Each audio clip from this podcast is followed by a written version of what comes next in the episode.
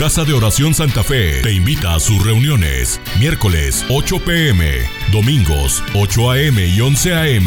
Estamos ubicados. Plaza Santa Fe, Boulevard República de Honduras 104, Interior 9, Hacienda Santa Fe, Tlajomulco de Zúñiga, Jalisco. Casa de Oración Santa Fe, un lugar para adorar.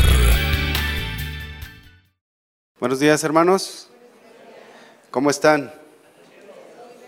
Bendecidos. Bueno, pues mi nombre es Arsenio Ramírez. Estamos allí en Casa de Oración Centro. Estamos sirviendo al Señor allí con los jóvenes de 18 y más, pero ya conocíamos aquí la iglesia, estuvimos hace muchos años sirviendo aquí. Entonces algunos hermanos ya, ya nos conocen. Y pues eh, nos da mucho gusto estar aquí, saber que Dios está obrando aquí en la iglesia. Y pues vamos a, a ver un tema que yo le he titulado, Entra tú y toda tu casa en el arca. Entra tú y toda tu casa en el arca. Vamos a abrir la Biblia en Génesis capítulo 6, versículo 12. Y en este tiempo que Dios nos ha permitido trabajar con los jóvenes, allá en casa de oración y nos hemos dado cuenta la importancia de los padres en la formación de los hijos, la importancia de los padres eh, en la salvación de los hijos, para que nuestros hijos no se pierdan, pues nosotros como padres tenemos que trabajar mucho en el Señor por ellos. Y hoy vamos a ver un tema enfocado a esto, principalmente hacia los padres. Entonces los adolescentes y los jóvenes pues se pueden dormir un ratito. Y mira, y, ¿qué dijeron algunos? Amén. Gritaron desde, desde su corazón. No, bueno, la palabra de Dios es para todos, entonces vamos a estar todos atentos. Vamos a leer del versículo 12 al 18. Y miró Dios la tierra, y he aquí que estaba corrompida, porque toda carne había corrompido su camino sobre la tierra. Dijo pues Dios a Noé, he decidido el fin de todo ser, porque la tierra está llena de violencia a causa de ellos, y he aquí yo los destruiré con la tierra. Hazte un arca de madera de gofer, harás aposentos en el arca y la calafatearás con brea por dentro y por fuera. Y de esta manera la harás, de 300 codos de longitud del arca, de 50 codos de anchura y de 30 codos su altura. Una ventana harás al arca y la acabarás a un codo de elevación por, por la parte de arriba, y pondrás la puerta del arca a su lado, y la harás piso bajo, segundo y tercero. Y aquí que yo traigo un diluvio de aguas sobre la tierra para destruir toda carne en que haya espíritu de vida debajo del cielo. Todo lo que hay en la tierra morirá. Mas estableceré mi pacto contigo y entrarás en el arca tú, tus hijos, tu mujer y, y las mujeres de tus hijos contigo. Bueno, la Biblia nos enseña que estamos viviendo en los tiempos de en los tiempos como en los tiempos en que vivió Noé. Y la Biblia también nos enseña que llegará un día en que Dios juzgará a todos.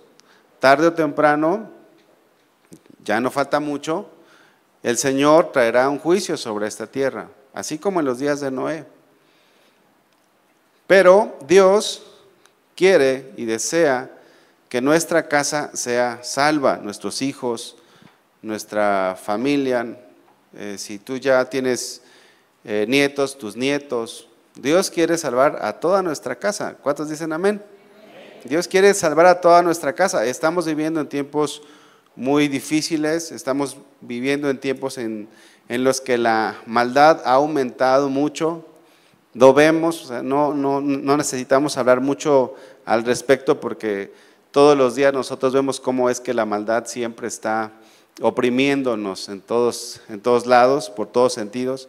Y nosotros necesitamos estar firmes, firmes en la palabra de Dios, pero también firmes trabajando por la salvación de nuestra familia. Vamos a ver otro pasaje que es, es paralelo a este, está en Mateo capítulo 24. 24:36, dice la palabra del Señor. Pero de aquel día y hora nadie sabe, ni siquiera los ángeles del cielo, ni el Hijo de, ni el Hijo, sino solo el Padre, porque como en los días de Noé, así será la venida del Hijo del Hombre. Pues así como en aquellos días antes del diluvio estaban comiendo y bebiendo, casándose y dándose en matrimonio, hasta el día en que entró Noé en el arca y no comprendieron hasta que vino el diluvio y se los llevó a todos, así será la venida del Hijo del Hombre. La gente ni en cuenta, la gente no va a entender, no va a comprender, pero nosotros como cristianos tenemos que saber los tiempos que nos ha tocado vivir. Tenemos que estar atentos. Yo sé que todos tenemos una vida, todos tenemos un trabajo, todos eh, tenemos actividades, pero no podemos eh, desprender nuestras actividades o hacerlas a un lado en relación a las cosas del Señor. Necesitamos estar eh, despiertos, necesitamos estar velando. Y en primer lugar tenemos que estar velando por nuestra familia, por la salvación de nuestros hijos. ¿No les ha pasado, padres, que de repente tus, sus hijos van bien, van bien, van bien? Y un día llega todo transformado, como si le hubiera picado un zancudo de esos, como que algo le picó. Y dices, oye, pero pues si la semana pasada este niño o esta niña, estoy hablando de niño o niña, pero me refiero a un adolescente, a un jovencito, estaba bien. Y ve ahora, qué mosca le picó, decimos, ¿no? Pero miren, nosotros, sabiendo de antemano que nuestros hijos están siendo influenciados por toda la maldad de este mundo, necesitamos estar vigilando todos los días. Estamos como en los días de Noé. Y nosotros debemos de ser aquellos Noé que tenemos que cuidar a nuestra casa, nuestra familia, nuestros hijos. Nuestra esposa, tienes que cuidar a tu esposo.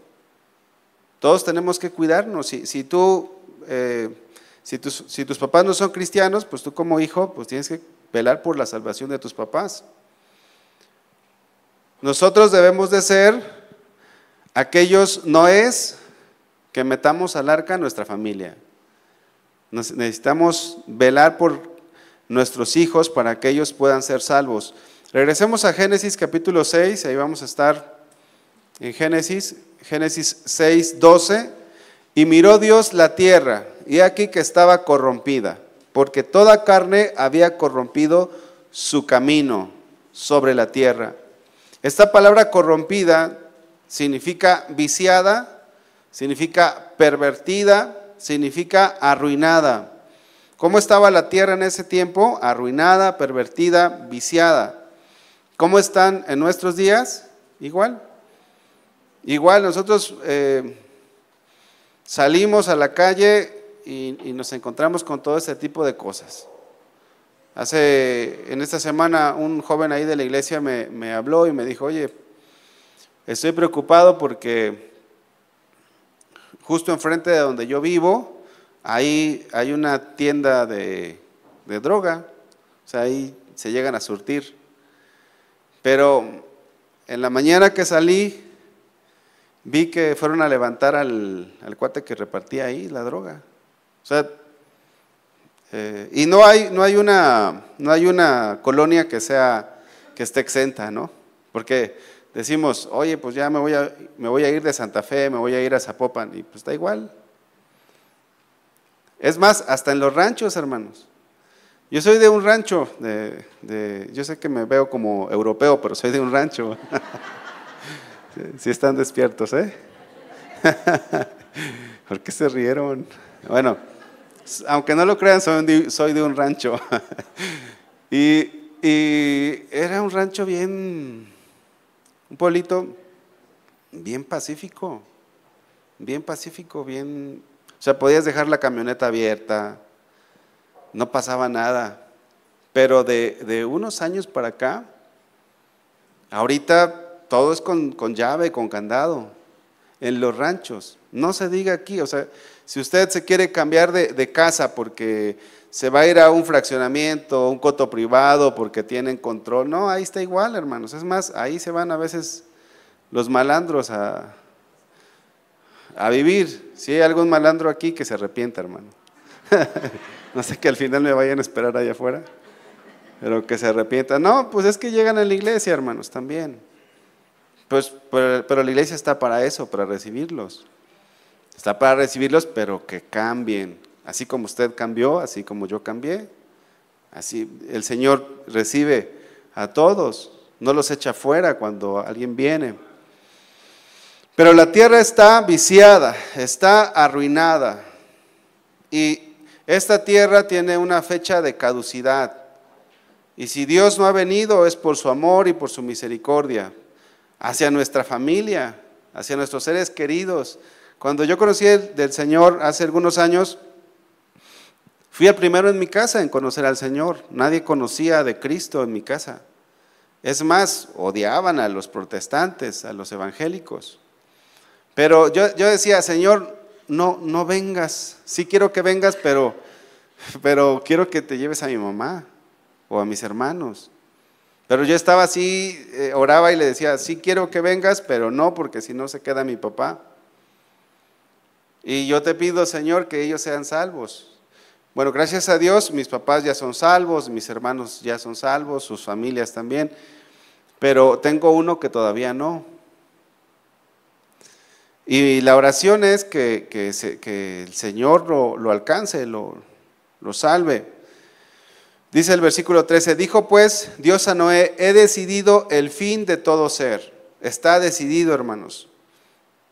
Porque la tierra está llena de violencia a causa de ellos, he aquí que yo la destruiré.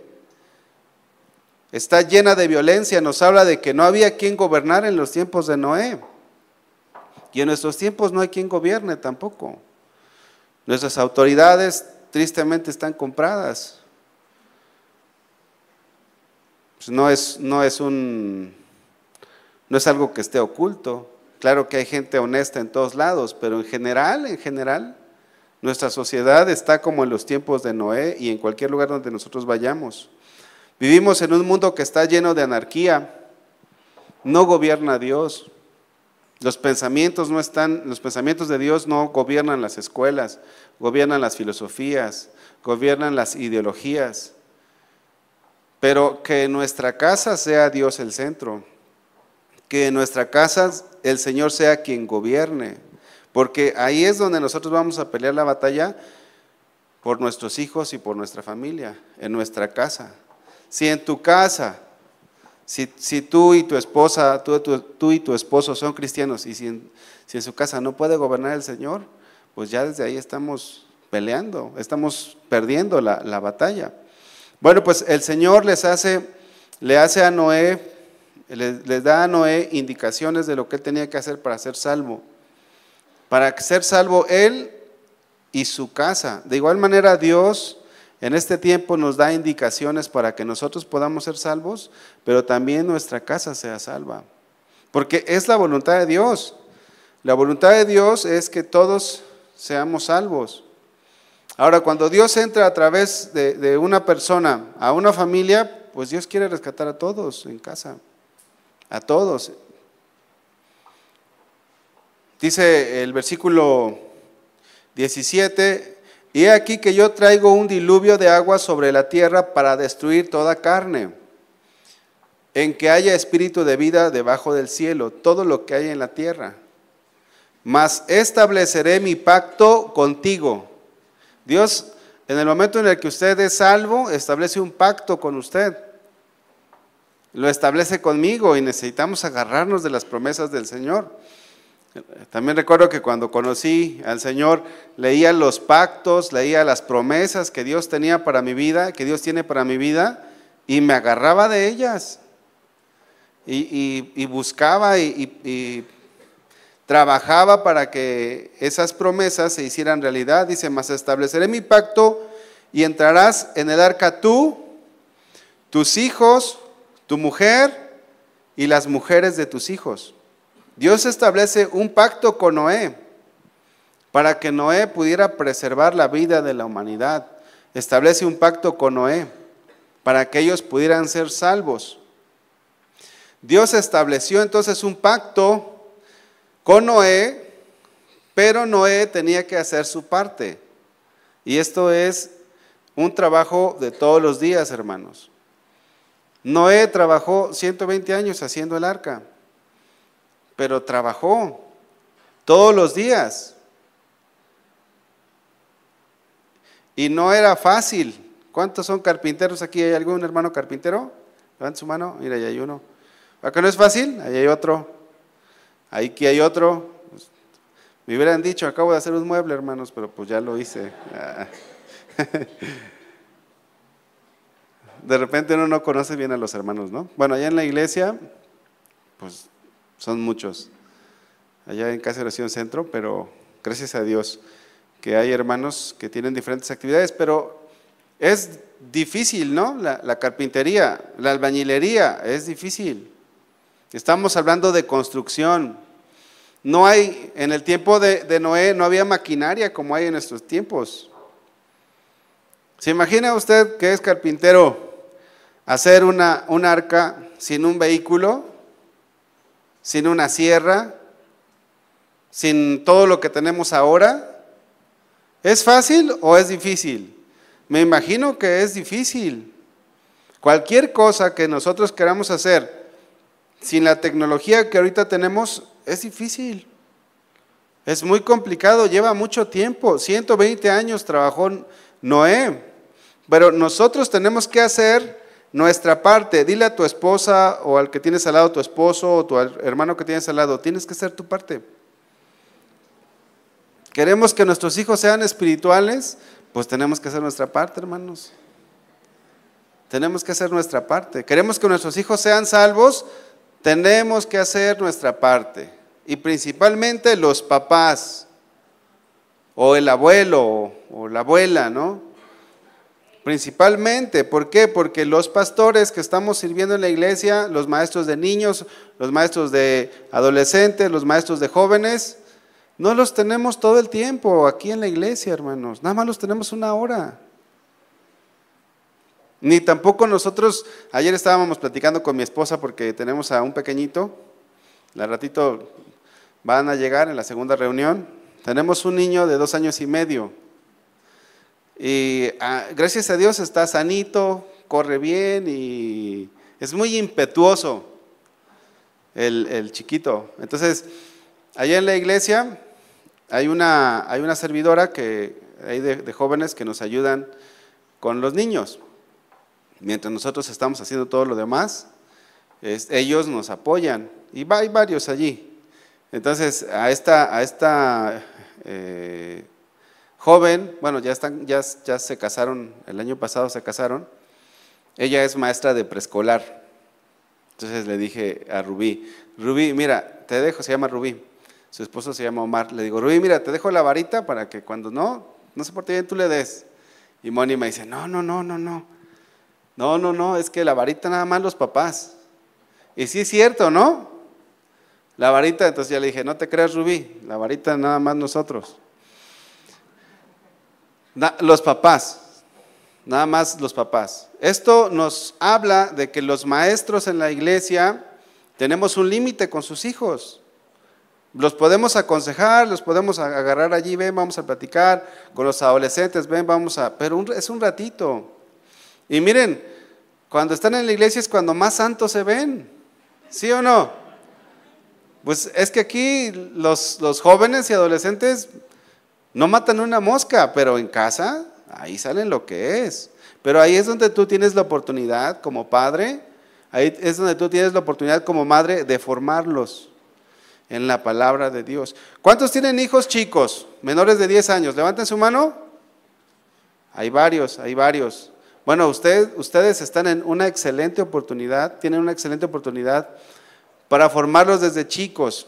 Porque miren, cuando nosotros creemos en el Señor y nuestros hijos ya son jóvenes o adolescentes, es, es difícil, pero no imposible. Necesitamos trabajar más. Tienes que hacer tu parte. Tenemos que hacer nuestra parte porque estamos viviendo en tiempos donde la maldad ha aumentado muchísimo. La facilidad de pecar aumenta. Es bien fácil pecar ahora más que nunca. Es, es, es, bien fácil. Ahorita vamos a ver cómo es que nuestros hijos son arrastrados fácilmente. Esta maldad afecta a nuestros hijos, afecta el matrimonio, afecta a la familia. Pero al igual que en los tiempos de Noé, nosotros tenemos que trabajar con nuestros hijos para que ellos puedan entrar al arca de salvación, para que ellos puedan nacer de nuevo un día. Nosotros debemos de trabajar por nuestros hijos para que Cristo sea formado en ellos, para que el Señor sea el que sea formado en sus vidas. Fíjense que cuando mi esposa y yo nos casamos, nos casamos en el 2011, ya tenemos unos añitos, eh, gracias a Dios, casados, y teníamos un temor, hermanos, era un temor que estaba en nuestro corazón, que no queríamos tener hijos. Porque vemos toda la maldad de este mundo y decíamos, no, pues es que, ¿para qué traemos hijos? No. Este, eh, y, bueno, pasaron, pasó un año, no hubo hijos, pasó otro año, tampoco hubo hijos. Y, llegó, llegó, el tercer año aproximadamente, no, recuerdo muy bien, pero estábamos en eso de que sí quiero un hijo, sí quiero una hija, pero el mundo al que se van a enfrentar, hermanos. Y nosotros decíamos, Señor, es que si, si ellos no, te van a, no van a caminar contigo, mejor no nos des hijos. Si ellos no te van a conocer, si ellos no van a ser salvos, mejor, Señor, así, porque ¿para qué los traemos?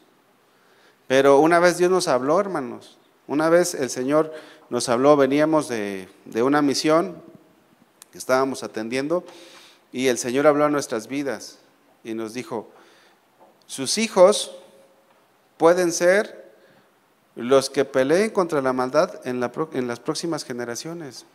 Sus hijos tienen promesas, promesas que yo les he dado a ustedes y que son para sus hijos. Y el Señor nos empezó a ministrar y nos mostró que ellos pueden ser la diferencia en este mundo. Así que, jóvenes solteros, cásense, tengan hijos. ¿Por qué? Porque nuestros hijos tienen promesas, hermanos. Mis niños al ratito los van a ver si, si, se esperan. Y si no, ahí ahora en el Facebook todos, de todo se entera uno.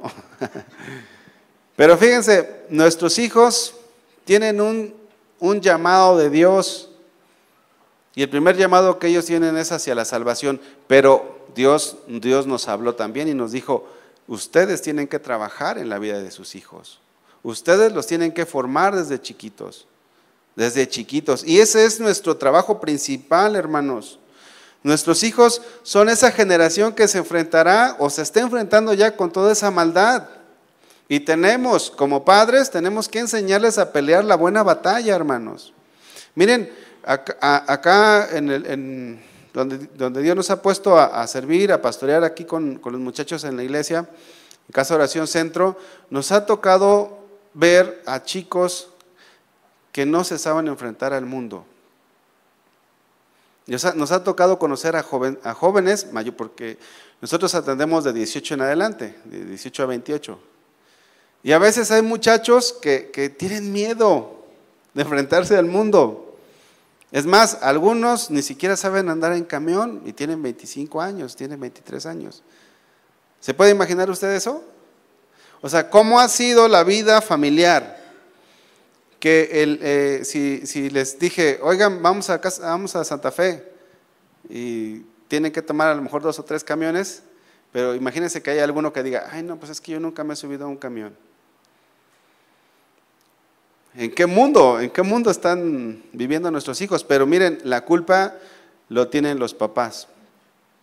Porque, porque nosotros como papás muchas veces no los enseñamos a pelear la buena batalla, no los enseñamos a enfrentarse a este mundo. Así que nuestros hijos están llamados a hacer la diferencia, pero nosotros tenemos que trabajar mucho, no poquito, mucho. Tenemos que trabajar bastante. Vamos al versículo 21. Dice Génesis 6, 21, y toma contigo de todo alimento que se come y almacénalo y servirá de sustento para ti y para ellos. Y lo hizo así Noé. Hizo conforme a todo lo que Dios le mandó. Espiritualmente, los padres debemos de preparar el alimento a nuestros hijos. Debemos de, de enseñarles la palabra de Dios de acuerdo a su necesidad. Pero eso implica que tú como padre estés preparado. Eso implica que tú como padre seas un estudiante de la Biblia, le des importancia a la palabra de Dios, porque ¿cómo vas a enseñar algo que tú no sabes? ¿Cómo yo voy a enseñar algo que, no sé? Hace, hace un tiempo llegó un adolescente, llegó su mamá, era un estudiante del Instituto Bíblico, ya estaba preparándose, pero llegó y me dijo, oye hermano, eh, ¿puede platicar con mi hijo? Le dije, sí hermana, claro. ¿Cuántos años tiene? No, pues que tiene 11. Y me hace unas preguntas, no sé responderlas, me dice la hermana. Y usted sabe que nuestros hijos cuando son adolescentes, inclusive cuando son más chiquitos, preguntan un montón de cosas. Es más, mi hija cuando tenía cinco me hacía preguntas bien gruesas, bien, bien profundas. Y los, y los hijos no los podemos engañar. Ellos saben cuando nosotros le estamos dando una respuesta que les satisface y que dicen, ah, sí, y esta mamá me dijo, es que me preguntó, ya no me acuerdo ahorita qué, fue lo que, preguntó este, este chico, pero nuestros hijos son bien preguntones y nosotros tenemos que prepararles el alimento que se comen. Tenemos que darles, nutrirles con la palabra de Dios, porque si tú no lo haces, ¿quién crees que lo va a hacer? No, nadie va, nadie va a, darles el alimento espiritual, pero al contrario, les van a dar un alimento chatarra. Les van a, a llenar la mente de cosas que les van a estorbar en su fe. Los papás, en este caso vemos a Noé, fue el encargado de recoger todo el alimento para sus hijos. Nosotros somos los encargados, los papás, de sustentar, de alimentar a nuestros hijos espiritualmente y claro que también físicamente, también. Pero ahorita estamos viendo la parte espiritual. Esta es la responsabilidad de los padres, de prepararse en las escrituras, de estudiar la palabra de Dios, de leerla, de conocerla, de conocer a nuestros hijos. Nuestros hijos pasan por muchas pruebas difíciles, pasan por pruebas emocionales, pasan por pruebas sexuales, de repente les hacen bullying en las escuelas, en los trabajos también sufren. ¿Y quién va a estar ahí si no somos nosotros los papás? Cada día que tú, vas que tú llevas a la escuela a tus hijos o regresan de la escuela o que regresan del trabajo, pregúntales cómo les fue. Pregúntales qué, están aprendiendo, qué, qué les están enseñando. Desde chiquitos, aprovechen. Porque luego llegan nuestros adolescentes o nuestros jóvenes llegan a la edad de jóvenes adolescentes y se van de la iglesia. Y a veces te preguntas, ¿y por qué te fuiste? Pero pues es que desde chiquito tenemos que instruirlos en la palabra de Dios para que tengan cómo defenderse contra toda esta maldad. Nuestros, si nosotros como adultos pasamos por cosas, ¿verdad? Nuestros adolescentes también. Nuestros jóvenes también pasan por cosas y gruesas. De repente por ahí hay algún chico que se está interesando en tu hija y tú todavía ni sabes. Observa, sé, eh, observa a tus hijos, ahí detéctales. Tu hija siempre se peina igual para ir a la prepa y de repente ves que se peinó diferente. ¿Qué pasó? O tu hijo siempre es el mal, arreglado de siempre. Nunca, nunca se baña, nunca se peina, nunca se echa perfume, ni desodorante. Y de repente, ¿qué sucedió? Oye, mamá, pues es que sabes qué, no, pues ando bien apestoso y ya quiero, ya quiero verme bien. ¿Por qué te quieres ver bien? Ah, a ver, hijo, platícame, cuéntame. O de repente dice, ¿sabes qué? Pues es que, ma, ya no me gusta la ropa, o papá, ya no me gusta la ropa, quiero vestirme de negro. ¿Pero dónde aprendió eso? ¿Quién se lo enseñó? ¿Tú se lo enseñaste? No. Está siendo influenciado. Necesitamos estar atentos a nuestros hijos. Y un lugar donde son muy influenciados es en el uso del celular, en el internet, en la televisión, en las redes sociales. Noé estaba trabajando, pero también estaba trabajando espiritualmente. ¿Ustedes creen que los hijos de Noé no sentían atracción por el mundo? Sí. Pero Noé trabajó con ellos, en ellos. Nuestros hijos, hermanos, les decía hace, hace ratito que ahorita está más fácil pecar que antes. Es, es más fácil. Cuando tú tienes televisión de, ahora los, eh, las, las, llamadas Smart TV, ¿sí saben cuáles son esas? Que les conectas al internet y haz de cuenta que tienes allí pues las plataformas, eh, las Netflix, YouTube, ¿qué más? Amazon, ¿qué más? Disney, ¿qué más? Si tú no sabes, pregúntale a tu hijo ahí que lo tiene cerquita. ¿Cuál otra? ¿Cuál otra, hijo? ¿Cuál otra? Star Plus. Eh, ¿Qué más? Hace ah, ahí un montón. Entonces, ¿recuerdan ustedes que hace, hace muchos años decían que la televisión era del diablo? Allá por los ochentas. Decían, no, la televisión es del diablo. Pues la televisión no era del diablo, era tuya, pero lo que, lo que veías en la tele, ¿no? Y luego sale el internet, las redes sociales, y la gente dice, no, es que las redes sociales son del diablo. Los cristianos, no, pero vino la pandemia y aquellos que condenaban las redes sociales las tuvieron que usar, porque no se podían reunir en las iglesias. Y a través de las redes sociales, miren, en mi, en mi rancho, bueno, allá, de donde soy originario, no había internet. Era bien padre cuando iba a ver a mis papás porque me desconectaba del internet. No entraba la señal.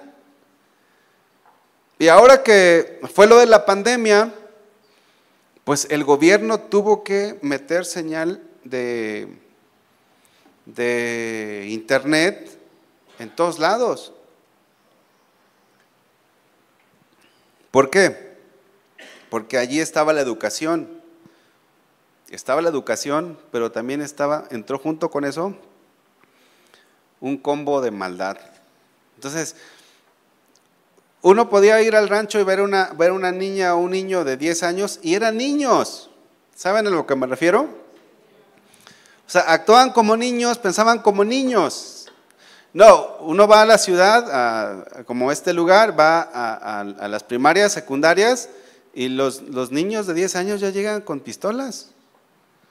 O ya llegan con, ya bien, bien, con una depravación es más, mi esposa era, eh, era maestra de preescolar, ya no, gracias a Dios, porque ella eh, pues ahora está con los niños.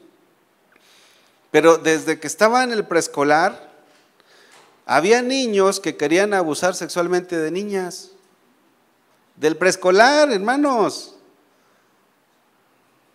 Por eso estamos como en los tiempos de Noé. La maldad abunda. Pero miren, El Internet. El Internet tiene cosas buenas, pero tiene un montón de cosas malas. Había un pastor que, esto ya hace, hace algún tiempo, todavía no estaba lo del Internet, pero estaba lo de la televisión. Y Satanás siempre ha tratado de proveer también material para, para, para los cristianos, ¿no? Siempre ha tratado de meter la tentación, Satanás, siempre. Y este pastor se iba, salía de su casa y, le decía a, los niños, niños, no van a ver televisión. Y los niños se creen que decían, ah, sí, está bien, no vamos a ver televisión. Entonces, cuando regresaba el pastor y encendía la, tele, el control, eh, con el control encendía la tele, estaba en otro canal de como lo dejó. Entonces, niños, ¿vieron televisión? No. Entonces, ¿por qué está en otro canal? Y todos, ay, no, bueno, no, sí, perdón, papá, es que sí, nos ganó la tentación y vimos televisión. Bueno, al siguiente día, no vean televisión, niños. Entonces, enciende la televisión cuando regresa y ¿qué cree que pasó? Estaba en el mismo canal que lo dejó. Pero el control lo había dejado en un lugar especial de una manera y lo encontró volteado, movido. Niños, ¿vieron televisión? No, papá. Y a ver el control, ¿por qué está, por qué está donde no lo dejé? Ay, perdón, papá, pues es que sí caímos en la tentación, ¿no? Los niños. Pero los niños midiendo al papá. Entonces, luego, este, al siguiente, la siguiente ocasión, está ahí, está, está, está. Niños, ¿vieron televisión? Y el control estaba donde lo había dejado. Niños, ¿vieron televisión? No, papá. Entonces llega el papá y agarra la televisión así por detrás. Entonces, ¿por qué está caliente la televisión? Imagínense. Pregúntate ahí en tu corazón, ¿qué tanto te tienen medido tus hijos? ¿Qué tanto te... O sea, tú le das un celular y tú crees que no van a ver cosas malas porque son tus hijos, porque vienen a la iglesia. Hermanos, estábamos en una, en una misión, en una iglesia, ahí pastoreando y, los niños nos decían, oiga, fíjese que, que los hijos de, tal, de tales hermanos estaban en la secundaria, tienen imágenes de mujeres desnudas en su celular. Y eso es por, por decir algo así leve, ¿no? Y, luego a la hora de que hablábamos con los papás, los papás no se la creían. No, mi hijo no. No, a ver, ¿quién dijo? ¿Cómo se atreven a decir eso de mis hijos si es que ellos no conocen mi familia y a poco viven conmigo? Y que... No, no, no, pues si defienden a sus hijos, hermanos, tenemos que caer en la realidad de que nuestros hijos están expuestos. No idealicemos a nuestros hijos. Yo sé que los queremos, los amamos, pero sepamos que tienen la naturaleza carnal en sus vidas. ¿A, usted cómo era cuando no era cristiano? Espero que ahorita siendo cristiano ya sea diferente. Pero ¿cómo éramos? Yo engañaba a mis papás. Yo los engañaba y les decía que iba a comprar libros y me compraba cervezas. En la escuela, qué vergüenza, ¿no? nunca me gusta hablar de, de lo que hice antes, pero de vez en cuando es bueno decirlo porque es que no podemos idealizar a nuestros hijos. De repente, ¿por qué nuestros hijos no quieren venir a la iglesia? Porque están bien intoxicados del mundo. Ay, no, qué aburrido. ¿Por qué se les hace aburrido Dios? Porque se les hace más padre ellos ver una película mientras tú no estás, estar clavados ahí en el internet, horas y horas y horas. Claro que vienen aquí y, se ponen a escuchar a alguien como yo o algún otro pastor aquí o algún maestro ahí en, sus, en sus salones y que dicen, ay, qué aburrido está la iglesia. ¿Por qué se les hace aburrido a nuestros hijos? Porque están intoxicados. ¿Por qué están intoxicados? Porque tú se lo permitiste. ¿O quién les compra el internet? A veces bromeo, ¿no? Eh, que les digo, oye, ¿quieres que...? Porque dicen, hijo, pues supongamos que ahí está su cuarto, ya, vente a comer, no tengo hambre. Hijo, ya. Y pues como están bien clavados en el internet, eh, ¿quieres que salga corriendo? Córtale el internet. Córtale el internet, vas a ver cómo salen. No, no se tarda ni un minuto. ¿Quién cortó el internet? Ah, nuestros hijos. Bueno, los míos estaban chiquitos, pero sus hijos. Son internodependientes, internet Voy a inventar una palabra nueva. Bueno, así. Son dependientes del Internet. Hermanos, nuestros hijos se vuelven locos. Literal, ¿eh? Literal. Porque ustedes, si ustedes no supervisan lo que están viendo nuestros, sus hijos, ¿quién lo va a hacer? Allá unos amigos tenían, tienen una, un amigo tiene una hermana una hermana joven de 18 años, 19 años por allí, se la pasaba todo el tiempo en el internet, todo el tiempo. Y luego la mamá decía, oye, pues es que eh, ya está paranoica, o sea, en la noche ya no puede dormir, en la noche no puede dormir y luego este, ya empieza a ver cosas. ¿Sabe, ¿Sabe de dónde todo eso? Del internet, de lo que ven. A veces nuestros hijos nos manipulan o te quieren manipular. Si tú quieres, papá, que le eche ganas a la escuela, cómprame el iPhone 14. Imagínate, ¿no? Y, los papás, si somos cristianos, hermanos, tenemos que estar firmes en la fe. Firmes, no dejarnos manipular por nuestros hijos, mucho menos por un niño de 10 años, de 8 años. Ya si el de 20 no te quiere obedecer, hijo, pues si no, te no me quieres obedecer, pues mira. Hubo, hubo un pastor que llegó, llegaron sus hijos a la edad de los 25 años y habló con ellos y les dijo, ¿saben qué? ¿Saben qué, chavos? Desde ahora ya no los voy a llorar a la iglesia. Ustedes tienen que ir si quieren a la iglesia. Pero yo platicaba con su hijo, este hijo de este pastor, y me decía, mi papá no tengo nada que decir de él. Fue un excelente padre, siempre nos enseñó, siempre nos dijo, siempre esto. El que actuó mal fui yo, dice el muchacho, muchacho de 30 años. Pero a mí me da gusto porque digo, híjole, mira, ve, pero aquí está. O sea, lo que hizo el papá todo, todos los años de la vida del niño, del muchacho, del adolescente, del joven, pues llegó un momento en el que el joven quiso ir a probar el mundo, pero regresó como el hijo pródigo. ¿Por qué? Porque sabía, cuando nuestros hijos son bien enseñados, cuando están bien educados en la palabra y se van al mundo, el mundo no los puede hacer felices. Luego regresan. Miren, me ha tocado mucho ver eso en la iglesia. Muchachos que llegan a los 24 años, 23 años, y los ves todos maltrechos. De verdad, los ves como delincuentes. No estoy exagerando, hermanos. Y llegan y dices, y les pregunto, oiga, oye, ¿y ¿cuánto tiempo tienes de cristiano? Y me dice, no, pues tengo tres meses, apenas nací de nuevo, pero en la iglesia, desde que era niño venía. Le digo, y luego, o sea, de verdad me admiro, pero me da gusto porque regresan. Miren, es muy fácil pecar ahora si, si nuestros hijos tienen un celular. Es muy fácil pecar. Antes, cuando no sé, en los ochentas, en los noventas, si tú querías ver pornografía, tenías que ir al puesto de revistas de la esquina o en la ciudad, ibas y comprabas una revista eh, pornográfica. Pero ahora ya no tienes que comprar nada.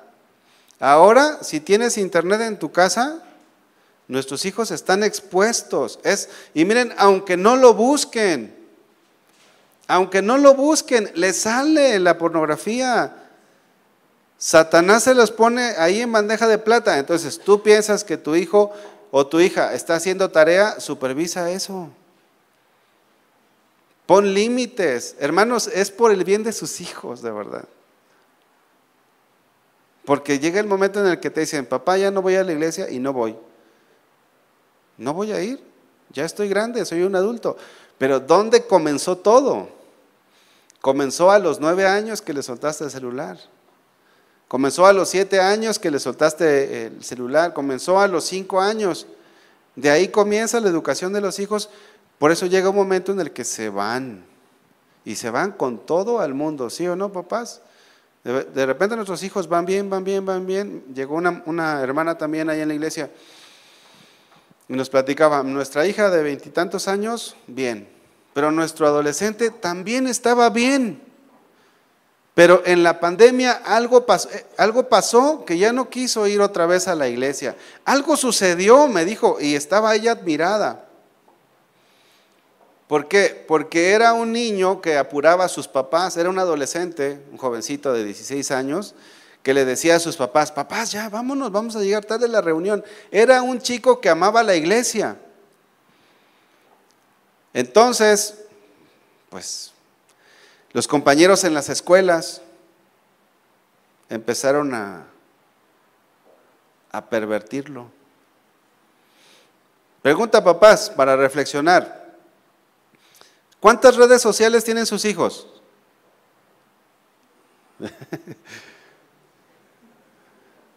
Miren, los papás, nosotros, que ya estamos un poquito más grandes, ustedes que están un poco más grandes, que tienen hijos adolescentes y jóvenes, nosotros como papás la tecnología nos alcanzó y nos dejó. ¿Verdad que sí? Les digo, allá en el pueblo mis papás ni siquiera sabían usar WhatsApp. Tenían teléfonos de los cacahuatitos, hace poco. Pero ahora que llegó la tecnología, el Internet, yo una vez a, mi, a mi sobrina, una de mis sobrinas, tengo un montón, abrió su perfil de Facebook. En una semana ya tenía más de, no sé si más de mil amigos en su Facebook. ¿Cuántos amigos tienen ustedes en su Facebook? Rafa, ¿tú cuántos tienes? Ciento y cachito, ¿verdad? No, ya eres de otra era, mi hermana. Ah, no te No, es que sabe qué, yo entiendo a Rafa porque no les da, no acepta las amistades a cualquiera. Ahí dice amigos. Pero nuestros jóvenes y nuestros adolescentes lo que quieren es ser populares. ¿Usted sabe cuánto, cuánto, cuánto, cuánto halago reciben nuestros jóvenes y nuestros adolescentes cuando son populares en las redes sociales? Oh, mira, 10 mil followers, ¿o cómo dicen? Seguidores. ¡Wow! No, pues sí, tu, tu adolescente, mira, viene a la iglesia bien portadita, bien tapadita, pero en las redes sociales se destapa. No me vayan a apedrear porque somos cristianos, hermanos. ¿Y usted qué se mete con mis hijos? Métanse con los suyos. No, hermano, es por su bien. Es por su bien. Yo sé que, yo sé que de repente puede haber algún hermano que diga, a ver, usted qué se mete con mis hijos, pues esta es nuestra labor. Es, difícil el ser pastor porque el ser pastor es meternos con ustedes. Y a veces no nos abren las puertas de su casa. A veces dicen, yo voy a la iglesia, pero ni se meta conmigo. Hermano, esa actitud no está bien, de verdad. Ahora, el Señor lo respeta, nosotros lo respetamos a usted. El Señor respeta su vida, pero la consecuencia, ¿quién la va a llevar? ¿No es usted también? ¿No al rato va a venir sufriendo porque su hijo ya se lo llevaron preso? ¿O ya se lo llevó a la plaza? Es, es serio esto. Miren, Satanás está más interesado en nuestros hijos que en los hijos de la gente que no conoce al Señor. Esos ya los tiene. Somos la carnada, hermano. Somos la, somos la presa, más bien. Somos la presa nosotros. Entonces, mi sobrinita, en una semana un montón, ya ni me acuerdo cuántos, le dije, oye hija, a ver, ¿los conoces a todos? Hay perfiles falsos, hermanos. La otra vez un chavo, es que se da cada cosa gruesa, hermanos. No, a lo mejor ese, me lo reservo para el de las 11 por si se quieren quedar. Ah. Un chavo venía todo agüitado. Venía todo agüitado, me dijo su, su, mamá, ¿le puede dar consejería a mi hijo? Sí, claro que sí, lo veo en tal día, tal hora en la iglesia.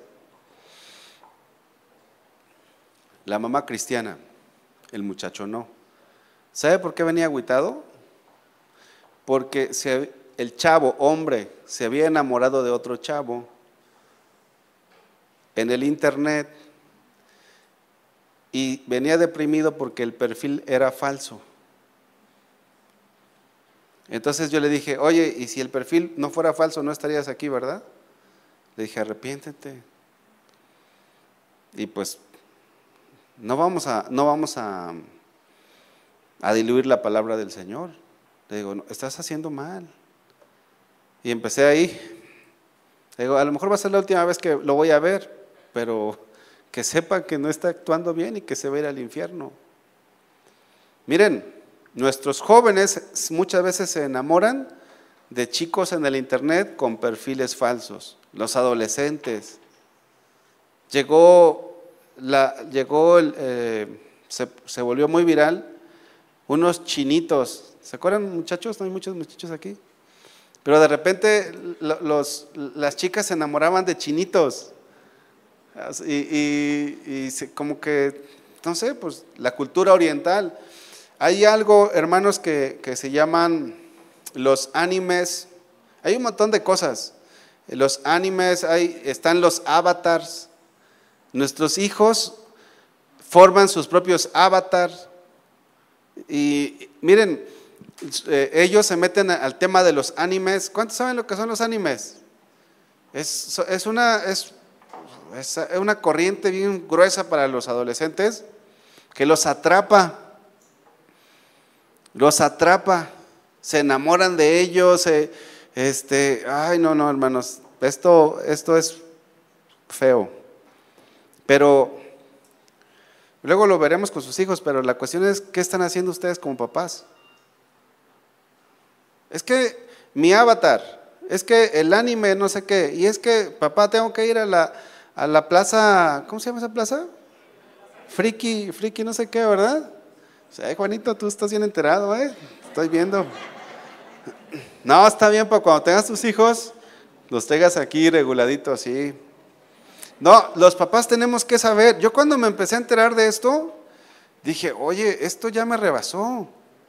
Y es lo que traen los adolescentes y los jóvenes ahorita, los animes.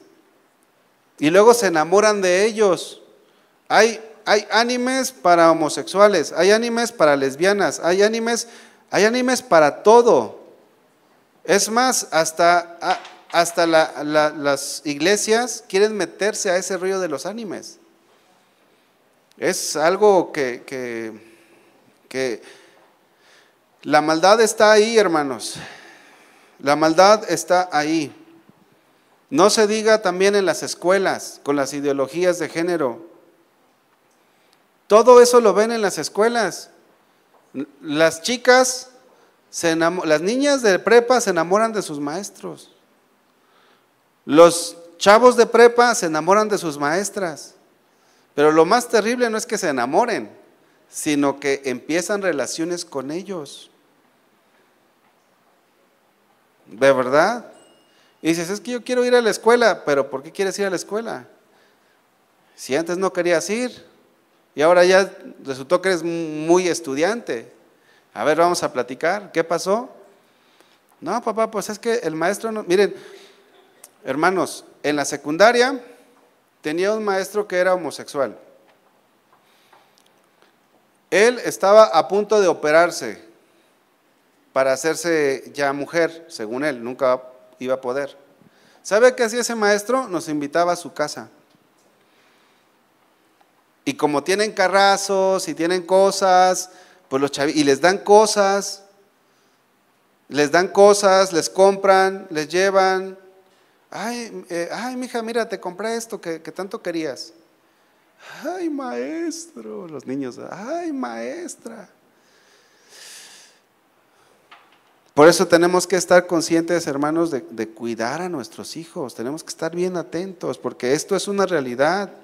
Sus compañeros en las escuelas. Papás, ¿dónde? No respondan. Pero si, si tú un día viste pornografía, ¿dónde, ¿dónde fue el medio en que te influenciaron a ver la pornografía? ¿No fue en la escuela? ¿Dónde te ofrecieron droga por primera vez? ¿No fue en la escuela? ¿No fue en, en esos lugares? Ahora, el mundo que te tocó vivir, papá, se ha vuelto peor en este tiempo. Se ha vuelto peor. Si a ti te ofrecieron, tus hijos, con mayor razón, desde la primaria. Así que hay mucho, hay mucho que nosotros tenemos que cuidar a nuestros hijos. No confíes en tus familiares, hermanos. Hay cantidad de jóvenes que han sido violados por sus familiares. De verdad. Y, muchos de ellos viven en el, en el anonimato. Es muy poco lo que se sabe de esto en las iglesias. Pero muchos han sido manoseados por sus, por sus tíos, por sus tías. Muchos han, han, han, sido pervertidos por ellos. Dice la palabra, no erréis. Las malas conversaciones corrompen las buenas costumbres. No erremos. Hermanos, si tus familiares no son cristianos, no se los confíes a ellos. Al rato tu hijo va a venir, oye, papá, pues yo quiero comprarme unas botas vaqueras. Pero pues nosotros no usamos. Pero los dejas con el tío o con la tía. Y, oiga, papá, ¿puedo poner un corridito? ¿Música tumbada? Es más, vamos a hacer música cristiana tumbada.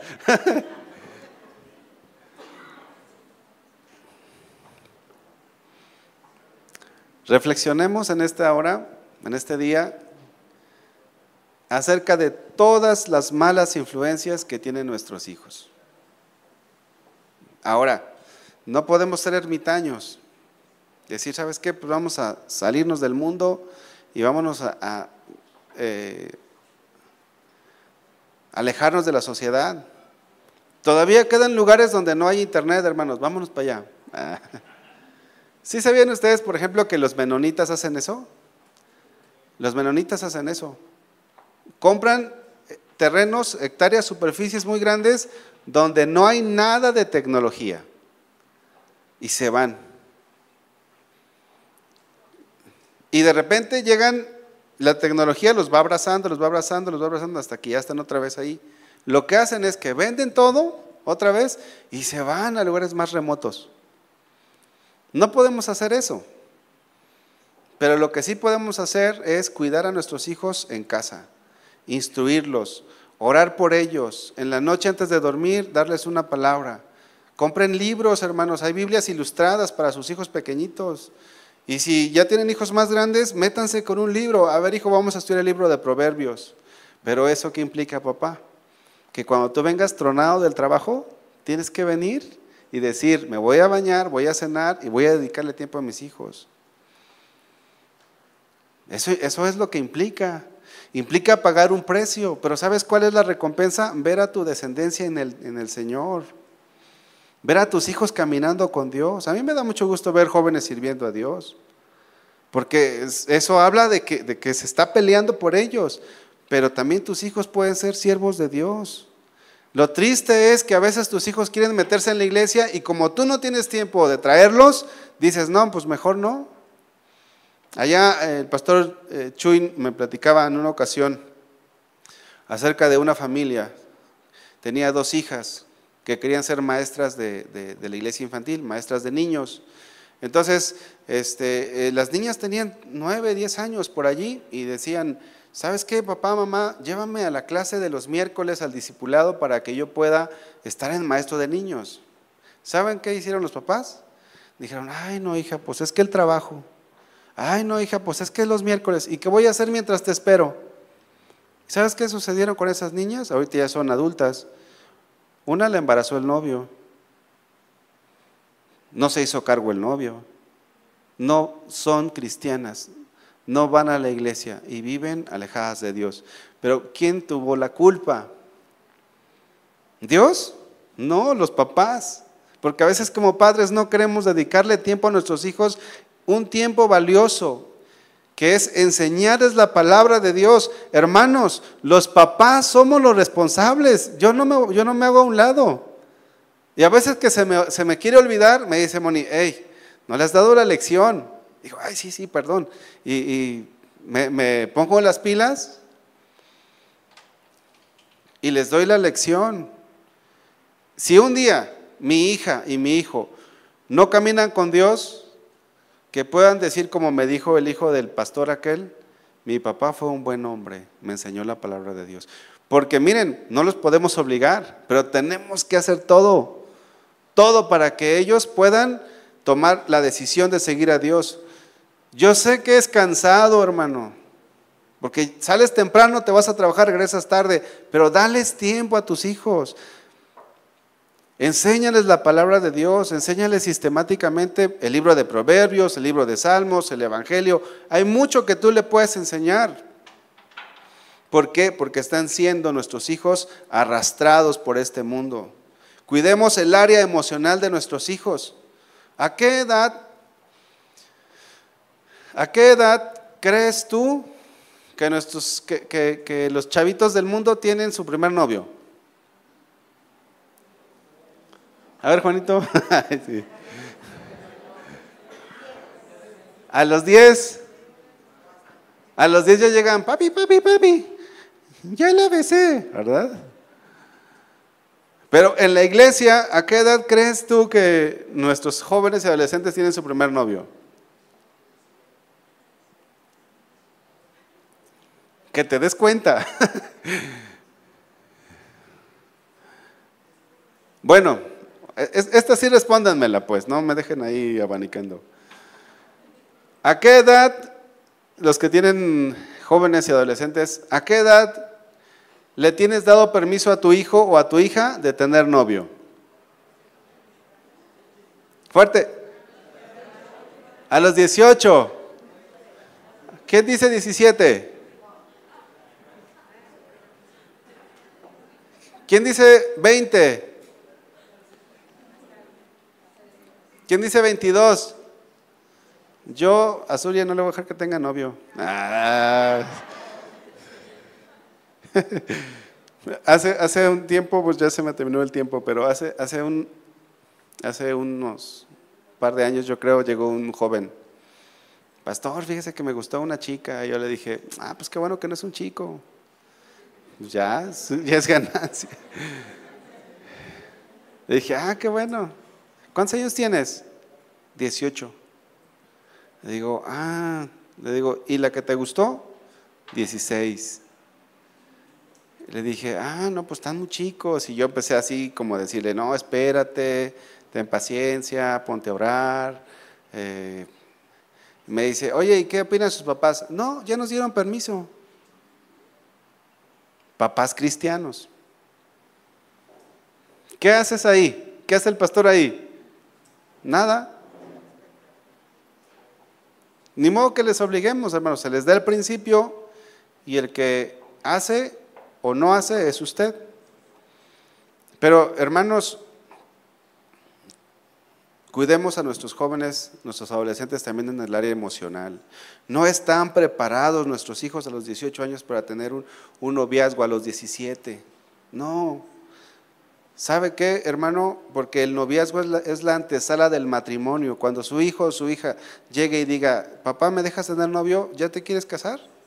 No, bueno, papá, pues es que casar. No, no, no. El noviazgo es para casarse. No es para andar conociendo. Para conocerse es la amistad. Para conocerse es la amistad, el noviazgo es para casarse. Ahora, pregunta, ¿tu hijo o tu hija ya es responsable para tener, ya, ya es responsable en casa para asumir este, esta decisión de, de tener un novio para casarse? ¿Qué van a responder los padres? Pues no. Si a los 22 o a los 25, ahí apenas los hijos se van despabilando. Hay otros que por, por lo contrario ya tienen 25, 27 24 y dices tú, este, la otra vez llegaron unos muchachos ahí, tenían como 23, 23, 22, y yo los vi y dije, no, estos ya, estos ya están, estos ya están. ¿Por qué? Porque tú los ves y dices, mira, ves, son formales, son responsables, son trabajadores. O sea, ellos ya van para, para que no cometan el error, para que después de un mes de casados digan, papá, pues es que siempre no me gustó. No, tenemos que cuidar a nuestros hijos en todas las áreas, hermanos. Pero lo más importante es darles lo espiritual. La Biblia dice, pues, ¿qué aprovecha al hombre si gana todo el mundo y se destruye o se pierde a sí mismo? ¿Qué aprovecha, hermanos, si ustedes le echan muchas ganas en lo material, pero descuidan a sus hijos? Es mejor que sus hijos sean salvos. ¿Saben por qué? Porque todo esto se va a acabar. Así como dijo el Señor, todo se va a acabar. Todo se va a acabar. Y lo que tú hiciste en esta tierra, si te afanaste por tener cosas materiales, de nada va a servir si la vida de tus hijos, la vida de tu familia, la vida de tus seres queridos se van también a esa destrucción. Es mejor, es mejor velar y ver por la salvación de nuestros hijos.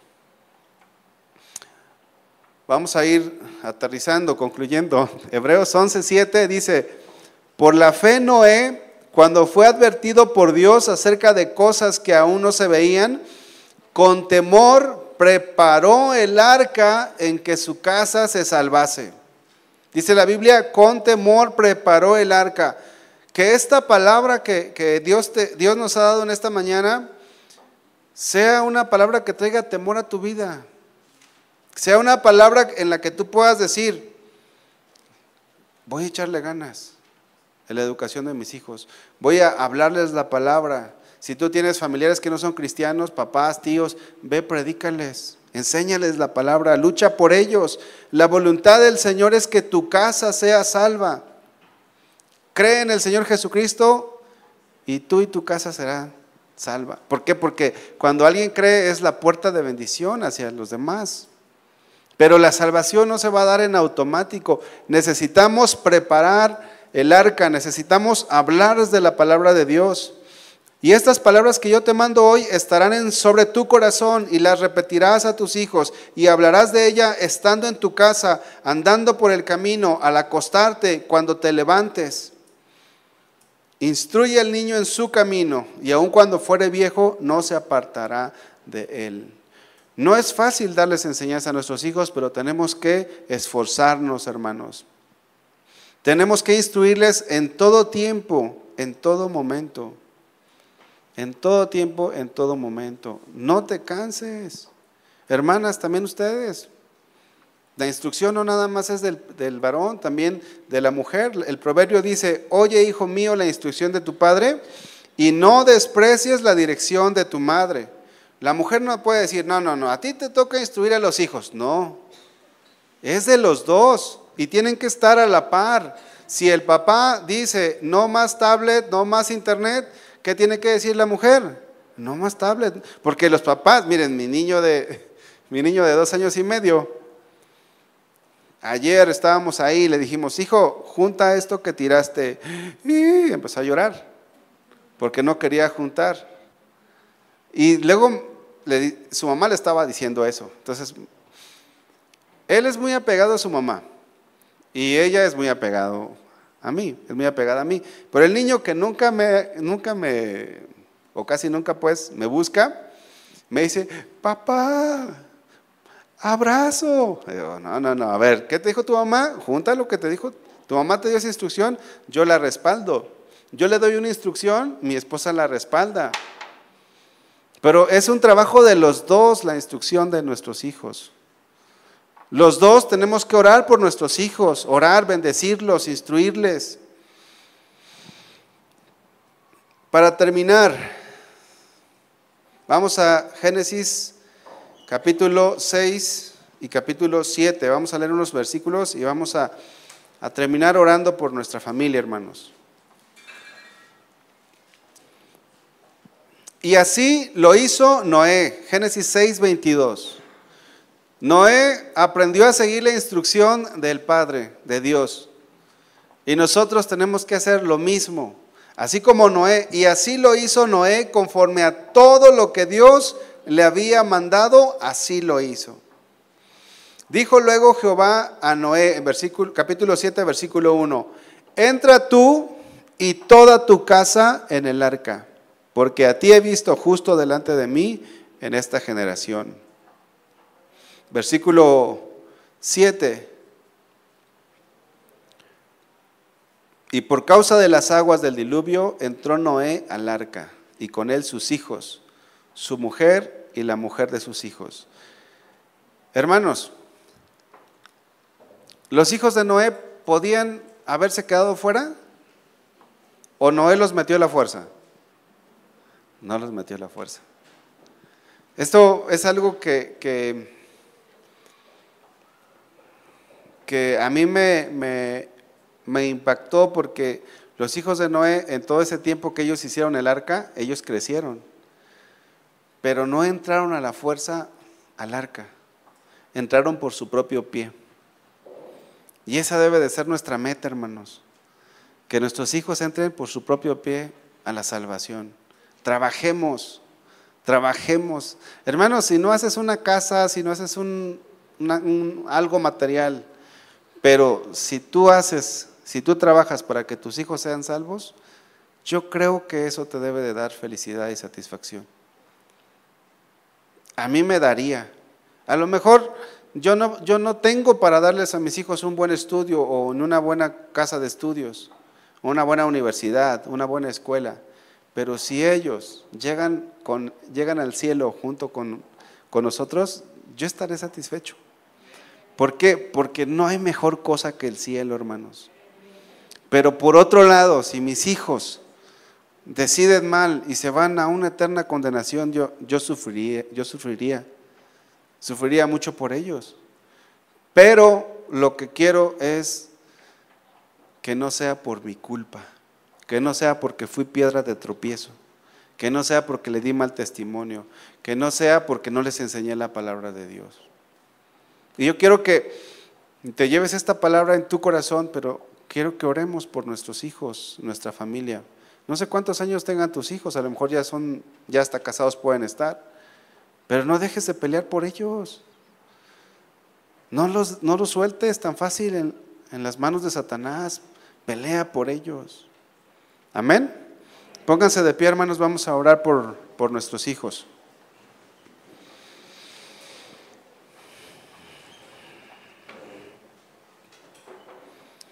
Señor, en esta hora te damos gracias por tu palabra, mi Dios. Gracias porque tú nos hablas al corazón. Y Señor, en primer lugar queremos pedirte perdón porque no hemos sabido cuidar bien a nuestros hijos. Señor, la maldad de este mundo ha aumentado. Ahora nuestros hijos ya no tienen que salir a las plazas, ya no tienen que salir a la calle la maldad ha llegado ahí a través de las redes sociales, a través de los juegos de internet, a través de toda la maldad que llega por diferentes medios. Ayúdanos, Señor, a guardar a nuestros hijos del mal. Ayúdanos, Señor, a hacer ese trabajo, esa labor tan importante que es guardar sus corazones para ti, Señor. Y perdónanos porque no hemos sido los mejores padres. Pero en este día, Señor, queremos hacer un compromiso contigo. Así como Noé, que con, temor trabajó en el arca, preparó el arca en que su casa se salvase. Así también que nosotros tengamos ese temor y ese amor hacia nuestros hijos para ver por su salvación. Ayúdanos a crecer espiritualmente para que no seamos manipulados por nuestros hijos, para que sepamos guiarles por el buen camino, Señor, por tu palabra. Y Señor, te pido especialmente por cada cabeza de hogar en este lugar, por cada varón, Señor, que sale a la calle, Señor, a buscar el sustento físico, el alimento, el dinero necesario para la manutención, pero que cuando regresa a casa todavía queda una tarea por hacer, que es la educación de nuestros hijos, la educación espiritual. Dales de tu gracia, Señor. Dales de tu favor para que ellos puedan, para que todos podamos nosotros como cabeza podamos edificar espiritualmente la vida de nuestros hijos. Danos sabiduría, Señor, te necesitamos tanto. Señor, queremos un día ver a nuestra descendencia, a nuestra familia, junto a ti, estar juntos por la eternidad alabándote. Ayúdanos a hacer nuestra parte, porque seguro la tuya la haces. Tu deseo de salvación, tanto fue que mandaste a tu Hijo a morir por nosotros. Has hecho todo, Señor. Ahora ayúdanos a que nosotros hagamos la parte que nos corresponde. Bendice a, mis hermanos, Señor, y forma familias fuertes espiritualmente. En el nombre de Jesús te damos gracias, Señor. Amén. Casa de Oración Santa Fe te invita a sus reuniones. Miércoles 8 pm, domingos 8 am y 11 am. Estamos ubicados. Plaza Santa Fe, Boulevard República de Honduras 104, Interior 9, Hacienda Santa Fe, Tlajomulco de Zúñiga, Jalisco. Casa de Oración Santa Fe, un lugar para adorar.